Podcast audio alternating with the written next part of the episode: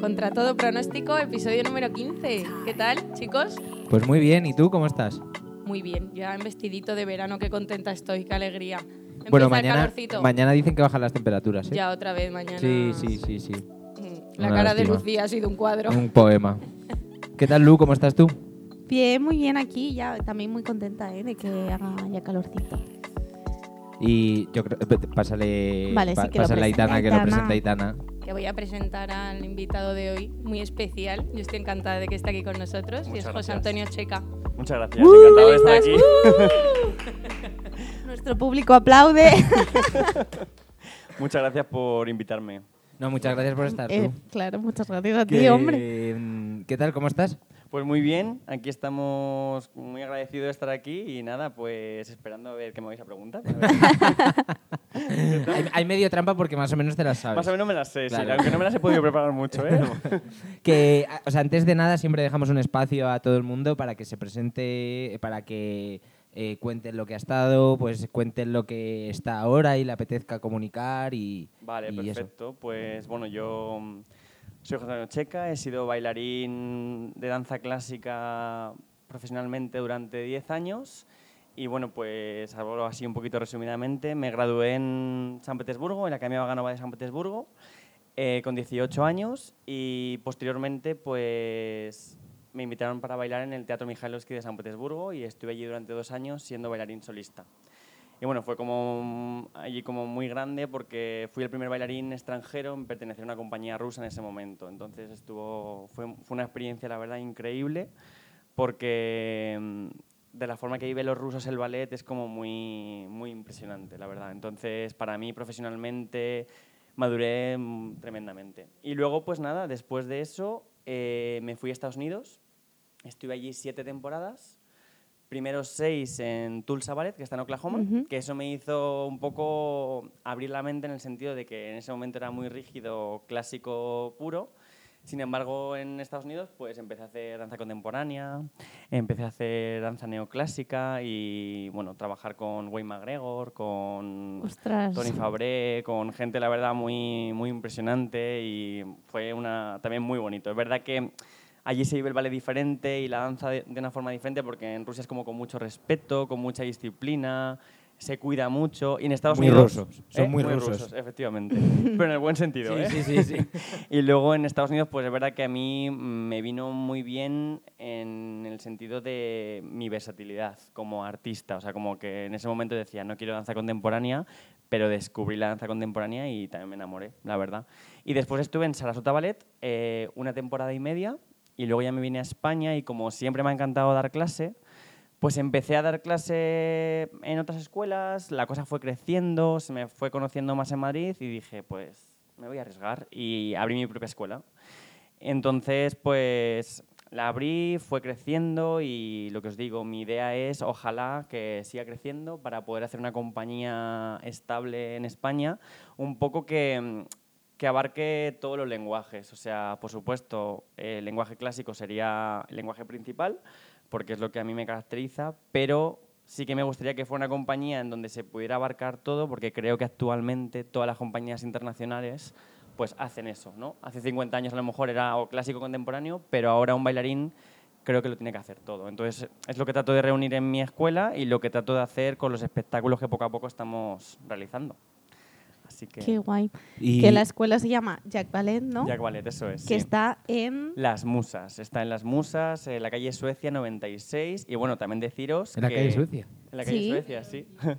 y vamos a agrandar, no sé si os lo ha Ah. dicho Eva, pero muy cerquita de ahí, a cinco minutos, en la calle San Romualdo, vamos a tener una, mm, una escuela, o sea, una sala de 200 metros, sobre todo para el Joder. grupo de profesional, un poco pues para que puedan estar como, pues eso, trabajar como una compañía que es mi sueño y es lo que me gustaría realizar. Qué bueno. Qué guay. Oye, una, una duda. El, el que, el que te llegue todo tan pronto, ¿cómo lo asimilas tú? O sea, con 18 años ya en eh, bail- bailarín solitario en Rusia, te vas a Estados Unidos, te va súper bien allí, siete temporadas allí.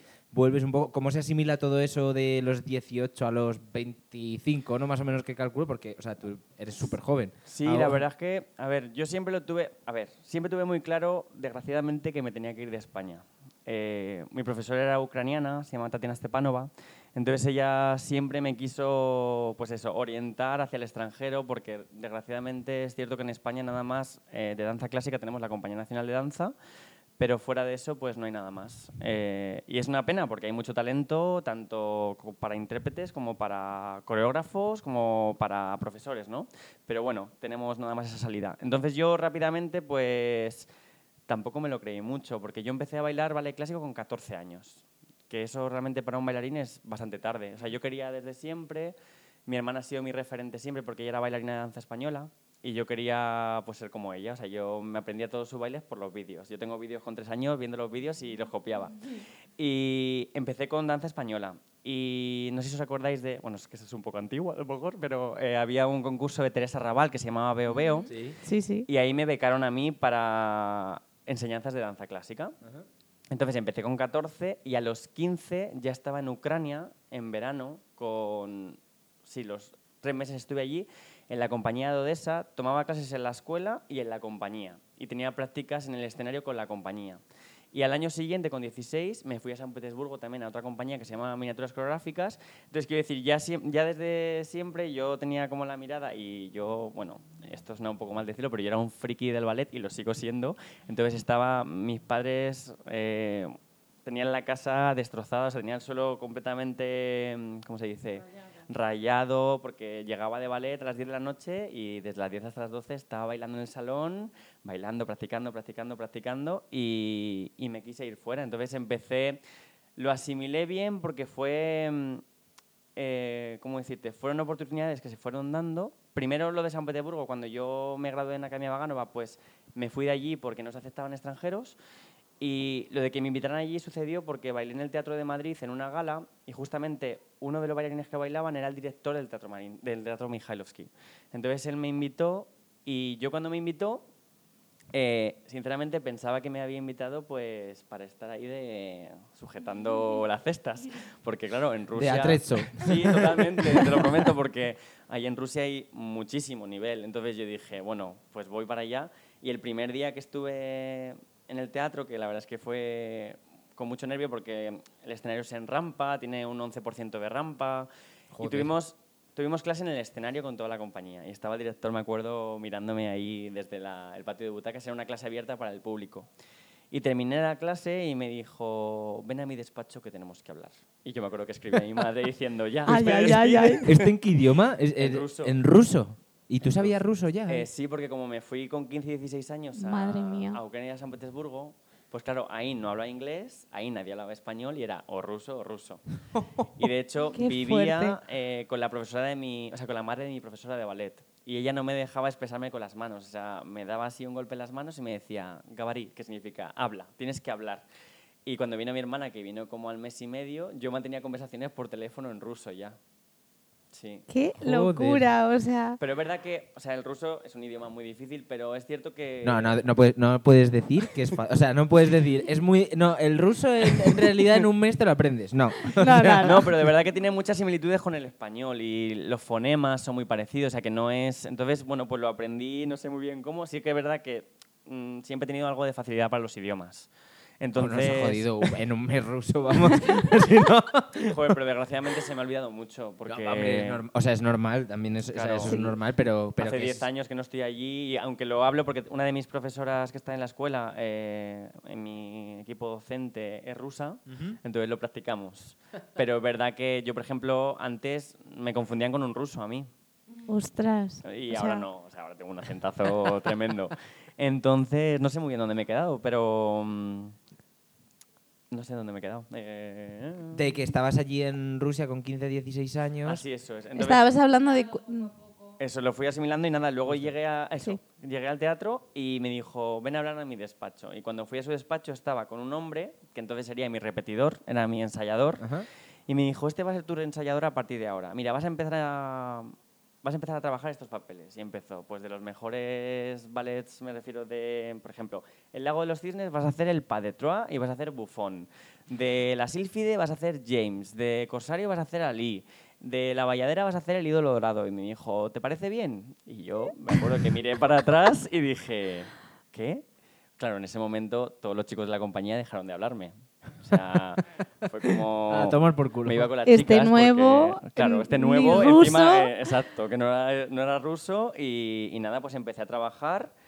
Eh, es verdad que en ese momento creo que como eres más joven, de alguna forma, como que no te afectan tanto las cosas, porque yo había tres compañeros de la compañía que me lo hicieron pasar fatal, o sea, me refiero que venían a los ensayos, se reían de mí, o sea, pero claro, y al final en ese momento pues tenías como madurez mental, o no sé muy bien qué sería, pero era como, bueno, tú ríete, que el que estoy bailando soy yo. Y Que, tú- que el que es, eh, que el que es primer bailarín soy yo. pero es verdad que, que eso luego es verdad que me fui haciendo ya amigos, la gente me fue conociendo y como que ya se quitó ese, no sé, como ese reparo de que yo era extranjero, pero luego, luego fue increíble todo, ¿eh? porque mi repetidor era como un abuelito, tenía 80 años, fue alumno de Pushkin, que es una leyenda del ballet, o sea... eh, Pushkin eh, estuvo mano a mano con Vaganova, o sea, básicamente. Entonces, bueno, pues fue mi repetidor, para mí era como un abuelito, o sea, un- con mucho respeto, pero como un abuelito. Y la verdad es que la experiencia de Rusia fue impresionante. O sea, fue algo muy tremendo. Eh, yo tengo una pregunta un poco sobre las técnicas del ballet, ¿no? Porque Sí. tú bailaste Vaganova y en tu escuela de ahora se baila Vaganova. Sí. Eh, ¿Cuáles más hay o cómo es un poco...? Pues hay varias. O sea, está la metodología francesa también, está la metodología danesa, está la italiana Cicchetti.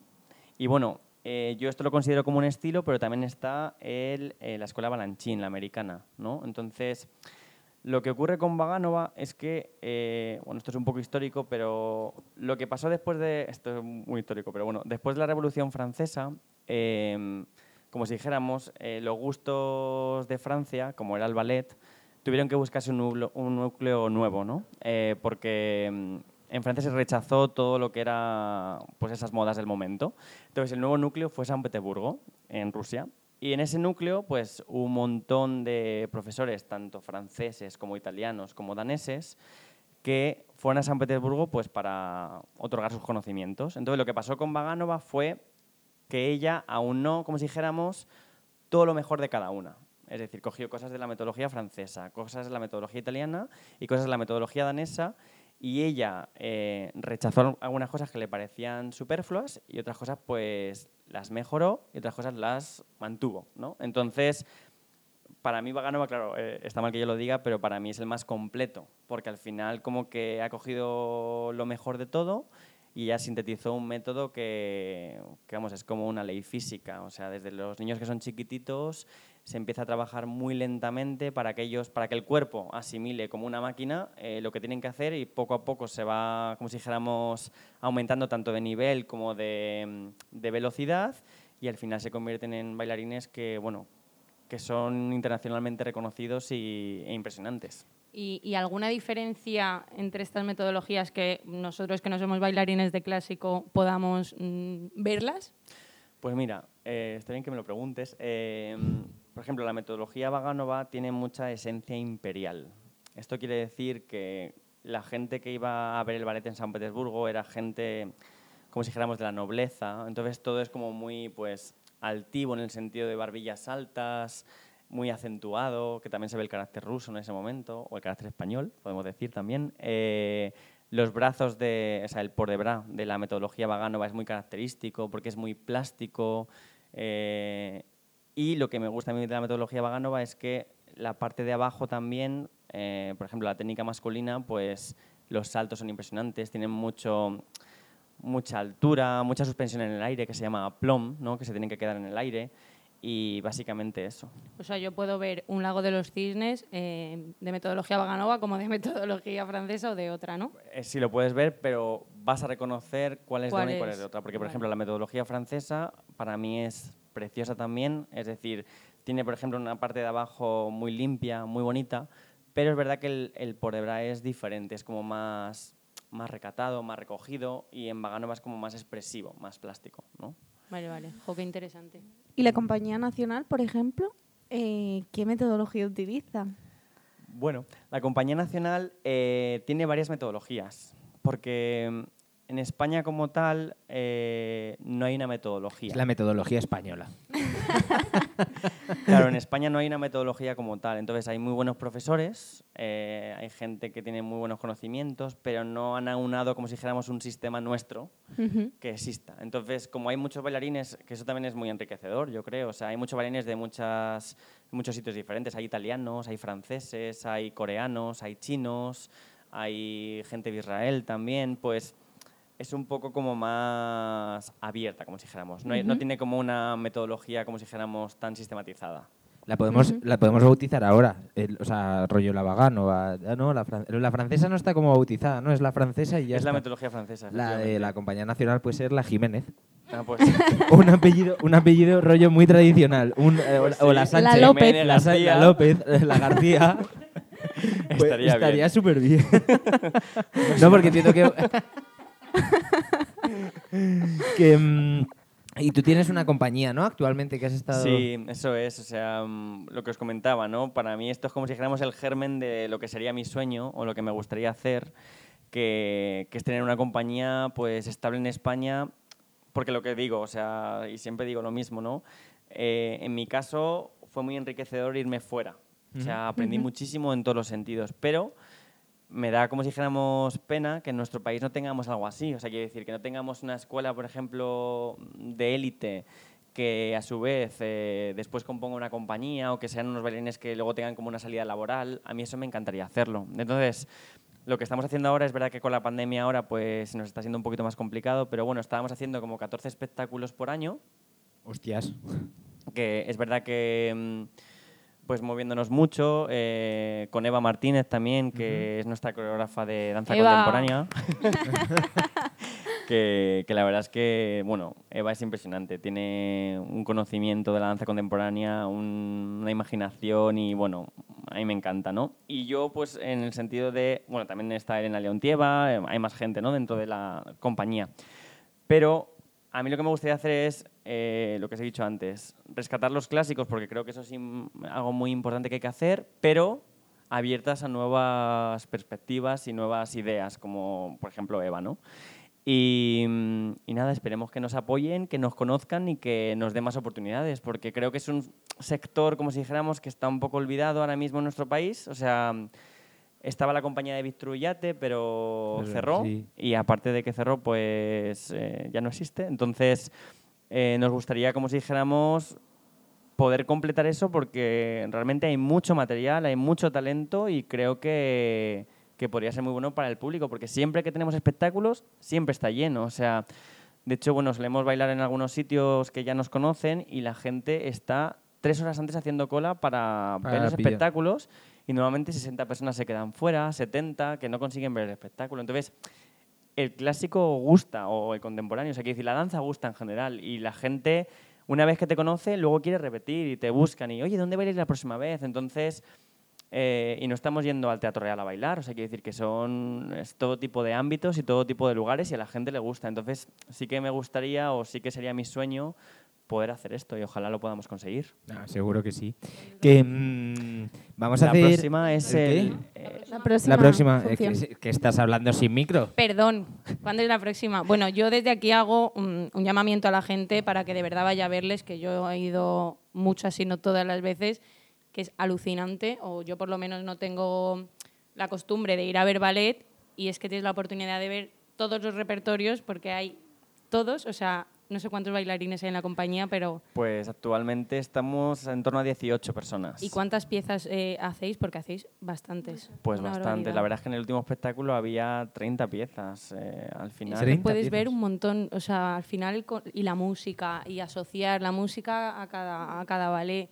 Claro, pues Es muchas guay. gracias. Sí, yo también quería dec- quería decir que, o sea, yo os he visto también en alguna función y sí que es verdad que yo había visto clásico pues en la compañía nacional o cuando viene el ballet ruso y tal. Pero claro, fuera de ahí siempre a lo mejor ves clásico en festival de la academia de no sé quién, eh, porque vas a ver a tu amigo que baila y justo también hay una, mm, un, un Un trocito extracto de... clásico, sí. Eh, pero claro, yo flipé viendo, o sea, eh, la calidad también del espectáculo, ver a niños enanos, o sea, muy pequeños y, y, Sí. joder, decir, joder, o sea, qué maravilla eh, poder ver esta calidad, al igual que lo ves en, en eso, en una compañía nacional, o sea, estoy hablando de, de que Muchas yo gracias, salí con esa sensación eh, y me parece un trabajazo y, o sea, por favor, eh, todo el mundo tiene que ir a verlo porque merece muchísimo la Aquí pena. tenéis un espectador nuevo que no ha ido todavía, pero la Pues siguiente no me lo pierdo, no me la pierdo, no me la pierdo, no me la pierdo. Bueno, lo agradezco mucho porque sí que es verdad que nosotros, eh, todo el equipo que estamos ahí, tanto Eva Martínez como Elena Leontieva, como, como en mi caso yo, ¿no? Nos tomamos esto muy... mm, Lo queremos hacer muy bien. Creemos que lo mediocre no entra, o sea, quiero decir, no pondríamos en el escenario algo que no estuviera para ponerse, o sea, quiero decir, es verdad que a veces hacemos cosas del repertorio clásico, que el repertorio clásico es difícil, ¿no? Entonces, mm, como si dijéramos, retamos a los chicos, porque algunos son muy jóvenes, la más jovencita tiene 14 años. Joder. Entonces, bueno, incluso hubo una niña, pero bueno, esto es de la escuela, pero que salió. O sea, queremos potenciar porque queremos, creemos que un bailarín se forja en el escenario. Y realmente ahí sabes resolver si te equivocas, si de repente alguien en el público grita por alguna razón y te asustas. Es la forma de, de madurar, ¿no? Entonces, queremos hacer las cosas con mucha calidad y queremos hacer cosas que gusten al público y también de alguna forma, pues lo que decía Itana, ¿no? Que, que asocias cosas, que conoces cosas nuevas y que en España es verdad que, excepto la compañía nacional, pues no hay mucho más. Entonces intentaremos eso, potenciar y educar de alguna forma y, y abrir. Bueno, Y desde Arcus a tope con ello, vamos. pues Sí, muchísimas sí. gracias, de verdad.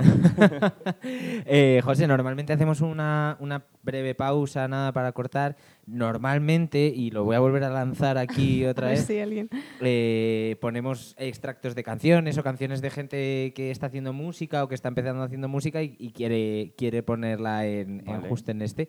Hoy no hay. Ah, Eh, vale. Hoy no nadie tengo nos descanso. por, eso, por eso hacíamos. No, no, sí, a pesar de el- que el vamos descanso, detrás de pero- gente también para que nos pasen las músicas. Pero pues bueno, no, pasa nada. No pasa Eh, nada. Hacemos otra vez el, el llamamiento, eso es. Que, que nada, hacemos un descanso y luego a la vuelta eh, seguramente que te preguntamos sobre cómo son las compañías, cómo se dividen, cómo se Vale. estructuran, cuál es el organigrama y eso que yo creo que está súper chulo también. Perfecto, muy bien. Venga, pues hasta ahora. Venga, hasta ahora, gracias.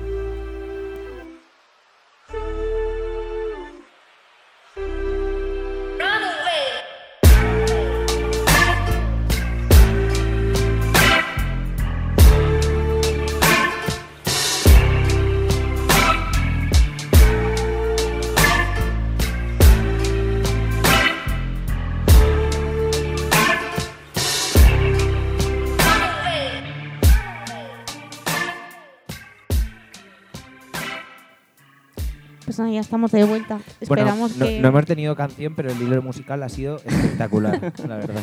Sí, sí, ha sido. Vamos. Es que elegimos, elegimos el muy bien. cascanueces, ¿no? Hemos. Más o menos. Pues cuéntanos un poquito, eh, pues dentro de las compañías, bueno, tú que has tenido experiencia ¿no? en diferentes países, ¿cómo se estructuran un poco las compañías? ¿Qué papeles tiene el coreógrafo, el bailarín principal? Vale, pues mira, te comento un poco. Primero empiezo por Rusia. Eh, en Rusia normalmente las compañías suelen ser más grandes. Por ejemplo, el Ujú. Teatro Mikhailovsky éramos 160 bailarines. Nada, pero poquitos, ¿no? Eh, sí. y luego el Teatro Marinsky son 250, creo, actualmente. Joder. Entonces hay gente que ni lleva ahí toda la vida y ni se conoce con los compañeros. O sea, hay veces que te toca con gente, de verdad, te lo digo, ¿eh? O sea, hay gente fuerte. que, Pues es que es imposible, ¿no? Con 200 compañeros es... Claro, hay, hay veces que te toca bailar con gente nueva que no has visto en su vida, a lo mejor o que no conoces personalmente, ¿no? Entonces, bueno, pues, ¿cómo las compañías se, mm, se organizan? Pues suele haber un cuerpo de baile como tal, que es como si dijéramos es la parte visible de la compañía en el sentido de que es el coro, ¿no? Suele, en algunos ballets, por ejemplo, el Lago de los Cisnes o la Bayader, suele haber 32 bailarinas que bailan a la vez. Entonces es como muy espectacular, muy, muy bonito. Y luego, pues, depende de las compañías, hay distintos ra- rangos. Después de eso iría eh, Corifé, se llama, que en traducción español suena un poco mal, se llama como Corifeos. Eh, no que sean feos, sino que se llama así. Eh, y es como, como si dijéramos los que destacan del cuerpo de baile. Suele ser la primera chica o el primer chico que está en la primera línea. que se supone que es como muy importante. Luego están los demisolistas, que le empiezan a dar como papelitos pequeños en algún tipo de ballet. Luego están los solistas, primer solista, segundo solista, primer bailarín y en algunas compañías estrella o étoile, como por ejemplo la Ópera de París. Entonces, bueno, pues dependiendo de las compañías, por ejemplo, en Italia o incluso en España, eh, para alcanzar ese tipo de cosas tienes que hacer una audición cada año Ostras. para ir subiendo Ascendiendo. ¿no? Eso es. Eso nos lo contó. Estuvimos hace un par de capítulos con Tony Leiva, que es- ha sido bailarina en muchos musicales del Rey León y tal. Sí. Nos contó que en los musicales era parecido, que cuando cambiabas de papel o cuando cambiabas de rol, te hacían un casting también. Claro, O sea, que lo han entonces- cogido un poco del ballet también sí, ahí. o sea, justamente hay compañías a lo mejor que hay bailarines que llevan 20 años y todos los años tienen que hacer audición. Yo, por ejemplo, donde he estado nunca he tenido que ser así, menos mal, porque eso al final te crea mucha tensión, ¿no? Pero, pues eso, eh, como suele suceder, por ejemplo, en mi caso fue, como os digo, eh, me dieron la oportunidad de bailar y yo, por ejemplo, en Mijailovsky nunca hice de cuerpo de baile, o sea, directamente de solista. Y entonces, lo bonito de Rusia, eh, que por ejemplo yo lo echaba de menos en Estados Unidos, es que tú tienes tu repetidor personal, que nada más trabaja contigo y es como la persona que siempre está contigo, que trabaja los papeles contigo y, y ya está. O sea, entonces él pues se encarga de, de todo, o sea, y nada más es únicamente para ti, no, no te comparte como si dijéramos con otros bailarines, ¿no? O si te comparte, pues bueno, pues son otros dos solistas del teatro, pero que siempre es como un trato muy personal. más entonces es como, ¿no? claro, efectivamente. Y bueno, pues siempre te aconseja, la verdad es que es como, como un mentor, como un tutor aparte de tu ensayador, ¿no? Y nada, en Estados Unidos, por ejemplo, es diferente. Normalmente la persona que, mm, que ensaya, como si dijéramos, a los solistas siempre suele ser la misma. Por ejemplo, si hay 20 solistas en la compañía, pues esa persona ensaya a los 20. Y es un trato menos personal, como si dijéramos, o sea, como Ujú. más, bueno, pues hago mi trabajo y ya está. Y, mm, y eso. Y entonces realmente con el coreógrafo no tienes... Ah, bueno, con el coreógrafo sí, perdona, que se me ha olvidado decirte. Eh, por ejemplo, en Estados Unidos, como era, que me habéis preguntado de las audiciones y también era un poco así, el coreógrafo venía a ver la clase de ballet. Entonces, él, según la clase de ballet y lo que le decían los repetidores, por supuesto, elegía la gente que él quería. Había coreógrafos que, por ejemplo, no se oponían a lo que les decía el director o las repetidoras, pero había otros que querían verte con su material. Por ejemplo, Wayne McGregor, cuando vino, no vino él primero, vino su marido, que se llama Antoine, que es una maravillosa persona.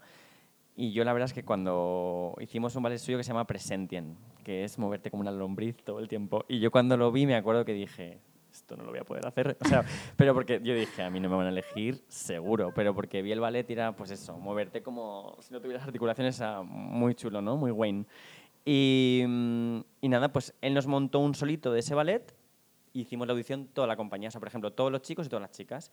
Y él ya ahí sacó el elenco. Entonces, cuando lo tenía más o menos claro, pues dijo, yo en ese caso fui primer elenco y te sale una lista y te va diciendo, pues tú vas a bailar el primer movimiento con Diana, por ejemplo, y así es.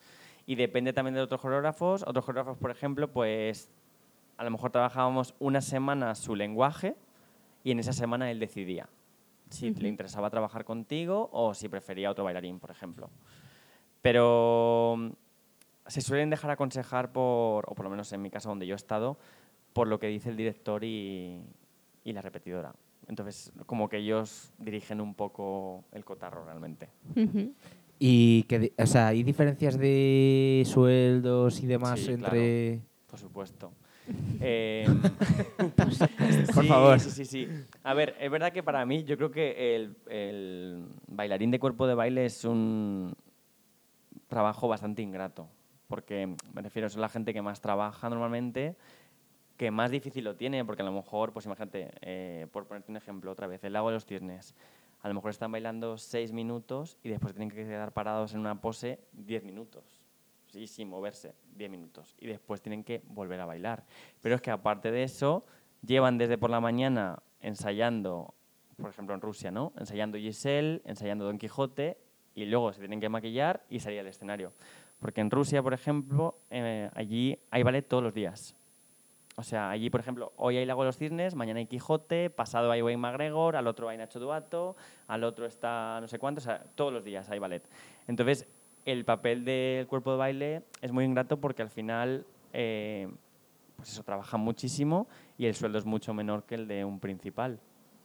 Entonces depende de la compañía, claro. O sea, hay compañías que pagan mejor, otras que pagan peor. O sea, para vivir sí, pero, pero es lo que te digo, trabajan mucho. Sí, que para, o sea, la compensación de o esfuerzo o dinero que, que si estás en cuerpo de baile es más complicado. Claro, porque al final, obviamente el solista es la parte visible en el sentido de que tú bailas solo y si te caes, pues mm, te ve y al final cuando bailas en un grupo de gente, pues es menos quizá perceptible, pero, pero tú, por ejemplo, si bailas a lo mejor, o por lo menos yo cuando bailaba, em, si hoy bailo un papel principal, mañana me lo dan de descanso.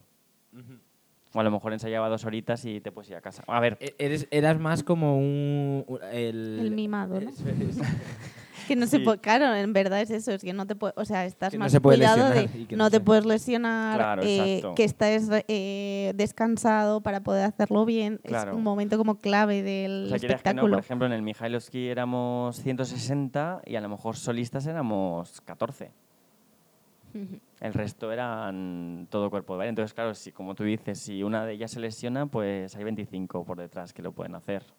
A ver, no, no te digo que los solistas no trabajáramos, porque también trabajábamos y al final, pues, es muy exigente, pero yo, vamos, siempre he respetado mucho al cuerpo de baile. Me parece que, que es un trabajo impresionante el que hacen y poco agradecido, creo.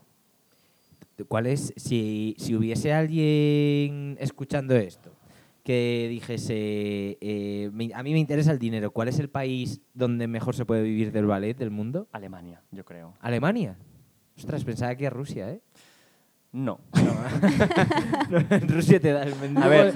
Putin, Putin te da el mendrusco de pan y un vasito de leche todos los No, a días. ver, en Rusia también se vive bien, pero realmente, por ejemplo, en Alemania, pues cuidan mucho a los artistas en general, ¿no?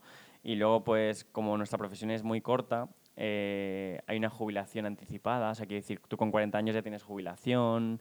Joder, vamos. Nos va- ¿Dónde hay nos que vamos a? Alemania. ¿Dónde hay que firmar, por favor? Nos vamos. O sea, quiero decir que al final, eh, y luego, pues, al ser un país europeo, yo creo que está mejor el salario o más equiparado que, por ejemplo, en Rusia, que está un poco más bajo. Ya. ¿Y cómo, o sea, yéndote tan joven, o sea, el tema de, de mm, un poco la presión, o sea, ¿sentiste presión el llegar? O sea, imagino que fueron como muchas oportunidades seguidas, entonces mm, creo que tú te lo tomaste como voy a vivir esto y lo tengo que aprovechar. Pero claro, supongo que también hubie- habría eh, una presión de, ostras, no puedo hacerlo mal. Sí, a ver, yo eh, lo que os comentaba antes, eh, desde que empecé a bailar ballet, la presión fue muy grande, porque mi profesora era muy estricta, a mí como si dijéramos no me permitía, mm, no me permitía nada.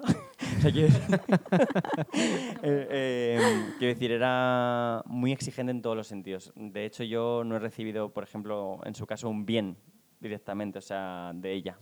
Entonces, eh, es verdad que al final esa disciplina, como si dijéramos, ya es algo que tienes arraigado y como que lo que os decía antes, ¿no? No te permites no hacerlo bien. Entonces, es como que es cierto que es presión, pero como yo siempre he sido tan apasionado, era como siempre, era como lo tengo que hacer así, lo tengo que hacer así. Y nunca para mí ha sido un sacrificio. Si me tenía que quedar en el teatro ensayando tres horas solo hasta que me salía la pirueta, me quedaba. Y mm, no sé, la verdad es que tengo que decir, porque esto me lo han preguntado mis padres, incluso gente de mi entorno, que me decían, ¿y cómo lo hacías tan jovencito? La verdad es que no sé contestaros en el sentido de que al final te encuentras en ese momento y es como, es lo que tienes que hacer. Sí, o O sea, coges la ola o te lleva por delante. Claro. Y hay gente que lo coge y que... Claro, y, y luego también pues estar bien asesorado, ¿no? Porque pues en el caso de mi repetidor, pues él siempre me indicó, aquí tienes que hacer esto, tienes que comportar de esta forma, porque al final lo que me gustaba, o sea, lo que os he dicho antes, que a lo mejor no lo he expresado del todo, es que también estas personas que eran repetidores como que te enseñaban, como si dijéramos, a ser persona también, o sea, cómo actuar, eh, cómo ser educado, cómo tener la humildad por delante. Entonces, al final era como un enriquecimiento por todos los lados que te hacía un poco sentirte en el camino, como si dijéramos. Que no quiero decir que no me equivocara, que seguramente me equivocaría en algunas cosas o lo haría peor o mejor, pero que al final te encuentras en ese momento y es como pues hacerlo a tope y lo mejor que sé y a dejarme aquí los dientes. Así básicamente. Y por ejemplo, en ¿cómo fue ese cambio de porque supongo que en Rusia, lo que dices tú, llegas, o sea, empezaste a, a bailar ballet con esa metodología tan estricta, ¿no? Sí. Y eso no creo que pase en Estados Unidos, o sea, que a lo mejor sea tan tan estricto. A ver, yo por ejemplo donde trabajé, eh, justamente dio la casualidad de que el director donde yo estaba eh, era italiano, pero había estudiado en Kiev, Mm, él.